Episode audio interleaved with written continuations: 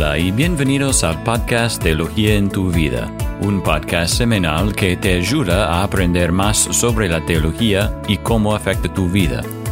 Yo soy Jason y hoy continuamos con nuestra serie sobre la Trinidad, la verdad bíblica que hay un Dios que existe en tres personas.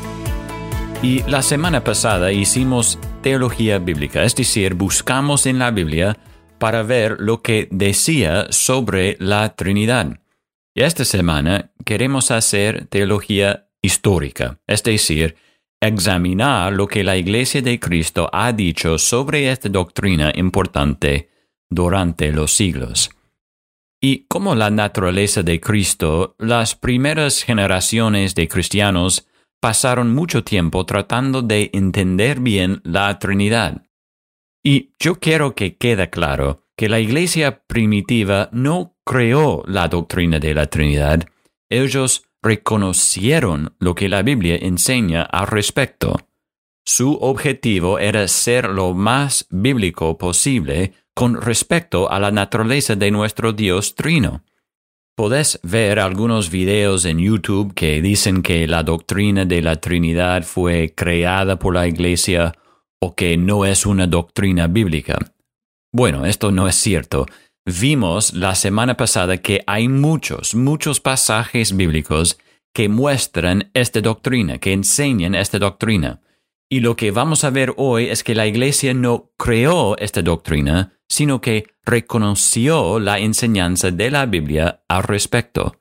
Buscaron palabras y categorías para describir esta realidad. Así que quiero que nos enfoquemos en dos de estas palabras hoy. Y esas palabras también nos ayudarán a ver las discusiones que los primeros cristianos tuvieron sobre esta doctrina. Y son dos palabras griegas. Y la primera palabra es homoousios. Y es una palabra que significa de la misma sustancia. Y esta palabra entra en juego en el concilio de Nicea en el año 325.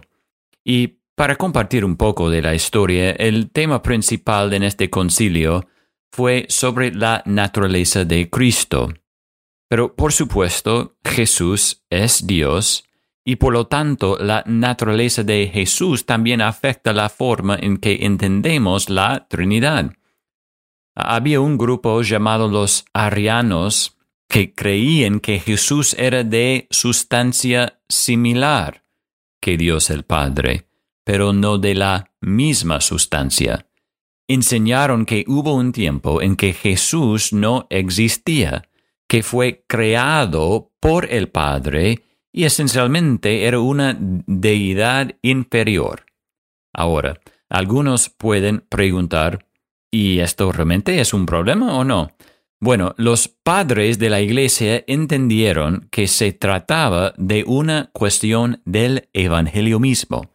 Si Jesús no es verdaderamente Dios y de la misma sustancia de Dios, no puede ser el sacrificio de una vez por todos por nuestros pecados. Entonces, o afirmamos lo que la Biblia enseña sobre la naturaleza de Jesús y la Trinidad, o perdemos el Evangelio por completo. Un hombre llamado Atanasio, junto con algunos otros, usaron el término homoousios para describir la enseñanza bíblica. La Biblia enseña claramente que Jesús es Dios. El mismo Jesús afirma ser Dios. La Biblia enseña que Jesús estuvo allí en la creación, no fue creado porque es Dios eterno. Él es de la misma sustancia que Dios el Padre. Él es tanto Dios como el Padre es Dios. Estas fueron todas las cosas que se afirmaron en este concilio. Ahora, mientras que el tema en cuestión era la naturaleza de Jesús, más tarde este mismo entendimiento se aplicó al Espíritu Santo, porque nuevamente la Biblia enseña que el Espíritu Santo también es de la misma sustancia. De las Escrituras, Atanasio enseñó que el Espíritu Santo es homoousios con el Hijo, como el Hijo es de la misma sustancia con el Padre. Entonces, la Trinidad entera es homoousios entre sí dentro de sí misma. Los primeros cristianos entonces entendieron que la Biblia enseñaba que aunque hay un Dios que existe en tres personas, cada una de estas personas es de la misma sustancia. Cada uno es Dios. No es como si Dios el Hijo y Dios el Espíritu Santo fueran seres menores para Dios el Padre. No, todos son Dios, todos son de la misma sustancia y hay un solo Dios. Bueno, eh, vale la pena decir aquí que esta es una doctrina a veces difícil de lograr que nuestra mente la entienda. Estamos describiendo lo indescriptible.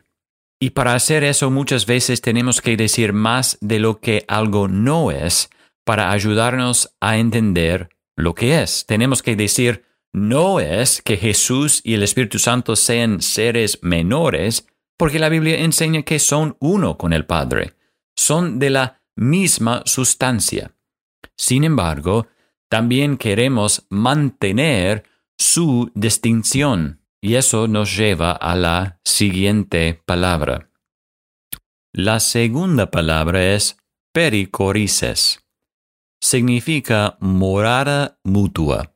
La palabra se utilizó por primera vez para describir cómo las naturalezas divina y humana de Cristo habitan la una en la otra. Viven juntos, pero la distinción permanece. Entonces esa misma idea se usó más tarde para describir la enseñanza bíblica sobre la Trinidad.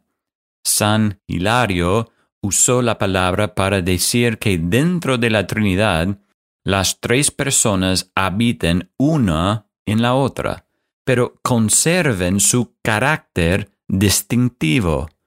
Juan de Damasco escribió que las tres personas de la Trinidad son inseparables y no pueden separarse unas de otras, sino que mantienen sus cursos separados una dentro de la otra, sin fusionarse ni mezclarse, sino aferrándose entre sí.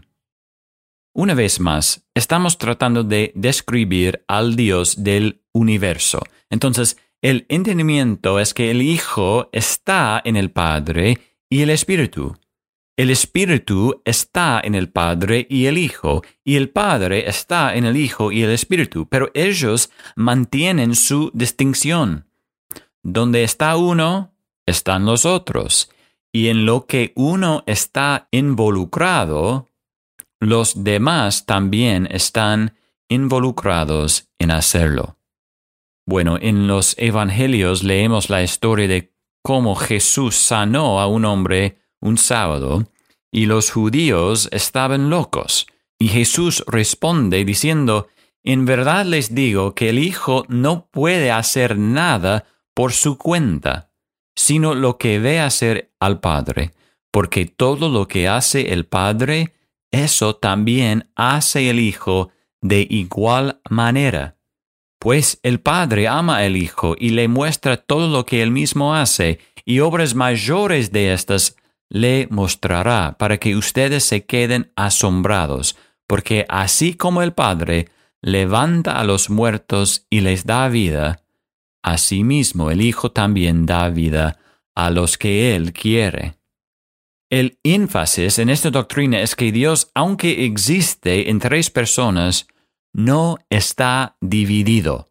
Son tres, pero hay perfecta unidad de esencia o, ser.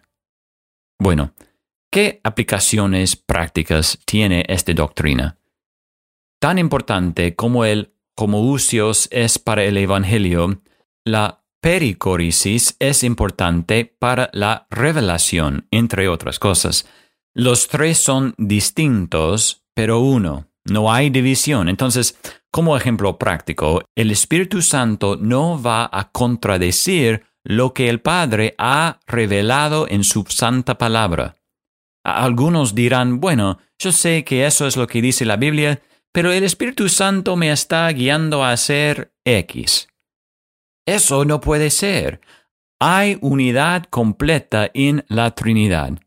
No es como si hubiera tres miembros de un comité y se reunieran cada tanto para decidir cómo manejar el universo. No, están completamente unidos.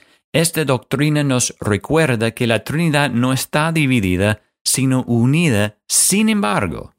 Siguen siendo tres personas, no solo una. Nuevamente estamos describiendo lo indescriptible y tratando de ser fieles a lo que enseñan las escrituras.